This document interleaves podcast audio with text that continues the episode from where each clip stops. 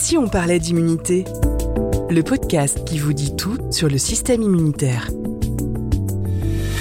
Bonjour, je m'appelle Mylène. J'entends beaucoup parler de la vitamine D, mais quel est le rôle de la vitamine D dans notre corps? Quatrième épisode, vitamine D et système immunitaire. Bonjour Mathieu Leblond. Bonjour Christophe. Vous êtes expert médical chez Bayer France. Alors avant de répondre à la question euh, de Mylène, on va peut-être éclairer nos auditeurs sur la vitamine D. Qu'est-ce que la vitamine D? Bah, Tout d'abord, c'est une vitamine que notre corps est capable de produire, de synthétiser. En fait, sous l'action des rayons du soleil, notre peau va être capable de produire de la vitamine D. Donc c'est très important aussi d'avoir une bonne exposition au soleil pour avoir de la vitamine D. Ensuite, on va pouvoir être capable de recueillir de la vitamine D par l'alimentation par contre, les aliments qui sont vraiment euh, avec des taux élevés en vitamine D sont des aliments qu'on n'a pas vraiment l'habitude de manger, notamment les poissons gras. Euh, il est assez rare de manger du hareng ou du maquereau. Et puis l'huile de poisson gras, comme l'huile de foie de morue aussi, apporte énormément de vitamine D. Mais voilà, ce sont des aliments que l'on n'a pas trop l'habitude de manger.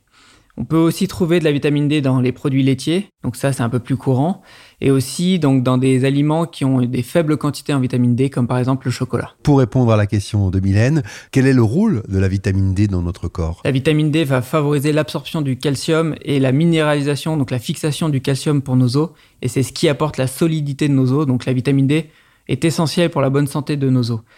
Mais maintenant, il y a un rôle émergent, euh, on parle de, plus en plus de ces dernières années, c'est le rôle pour le, système immunitaire. La vitamine D va vraiment être essentielle pour avoir une bonne réponse immunitaire. Est-ce que certaines personnes ont un taux insuffisant en vitamine D? En réalité, il y en a énormément. Si on regarde l'étude nutrition santé, on a à peu près 80% des Français qui auraient une concentration insuffisante en vitamine D. Alors les raisons, euh, bah, elles, sont, elles sont assez simples. C'est euh, notamment en hiver. En hiver, bah, on est moins exposé au soleil. Les durées de jour sont plus courtes.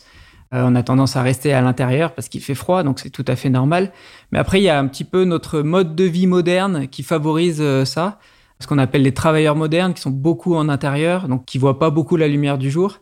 Donc ça, c'est autant de facteurs qui fait qu'on a tendance à avoir euh, des concentrations insuffisantes en vitamine D. Et puis, comme je vous l'ai expliqué avant, notre alimentation ne nous apporte pas suffisamment de vitamine D. Est-ce qu'il y a des personnes plus à risque? Oui, il y a des personnes plus à risque. Les personnes âgées, notamment, sont moins capables de produire de la vitamine D. Et en plus de ça, ont plus de difficultés aussi de l'absorber par l'alimentation.